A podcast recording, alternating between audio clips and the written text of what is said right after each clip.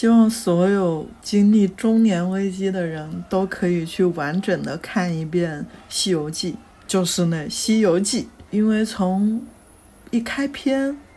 的卷首诗吧，就讲的是那种中年的迷茫状态，而悟空有好几次选择，其实也会给中年的人以启示。就是假设你你日子过得还行，或者以前觉得还行，以前觉得自己的水帘洞光彩四射，但是从也过着有果酒吃、有果子吃的好日子，但是你过久了之后，人就会开始自寻烦恼，因为你会觉得我的意义呢？这日子过得没劲啊，有追求了，然后就会陷入一种。很挣扎的过程里头，终于找到了菩提祖师的时候，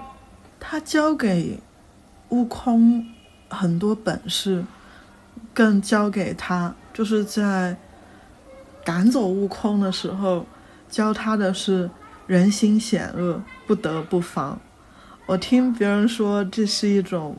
底层社会，因为这个书写的是比较很多底层社会的那种互相防备、不信任，因为拥有的就很少嘛，所以就必须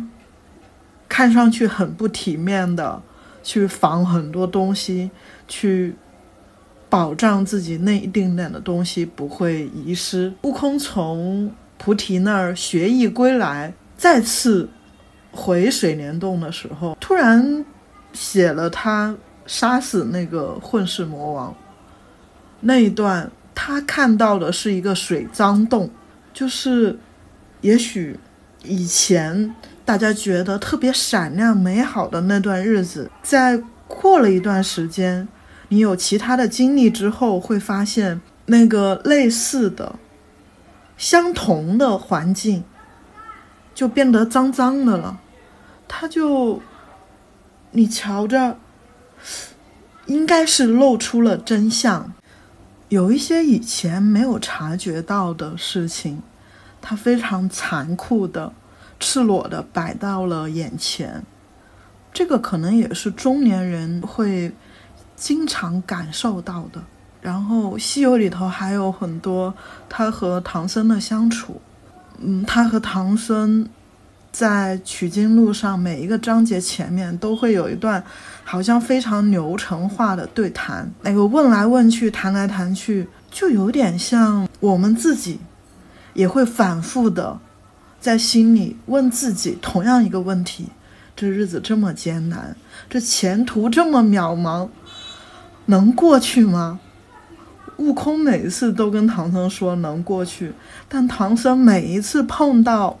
高山、大川、河流，他都会再问一遍。我们看书或者看电视剧的时候，肯定很烦这件事情，但是到了我们自己的人生里头，我们也会反反复复的去问自己一些蠢问题。所以中年之后看西游，看出来的真的是自己推荐大家中年去看《西游记》。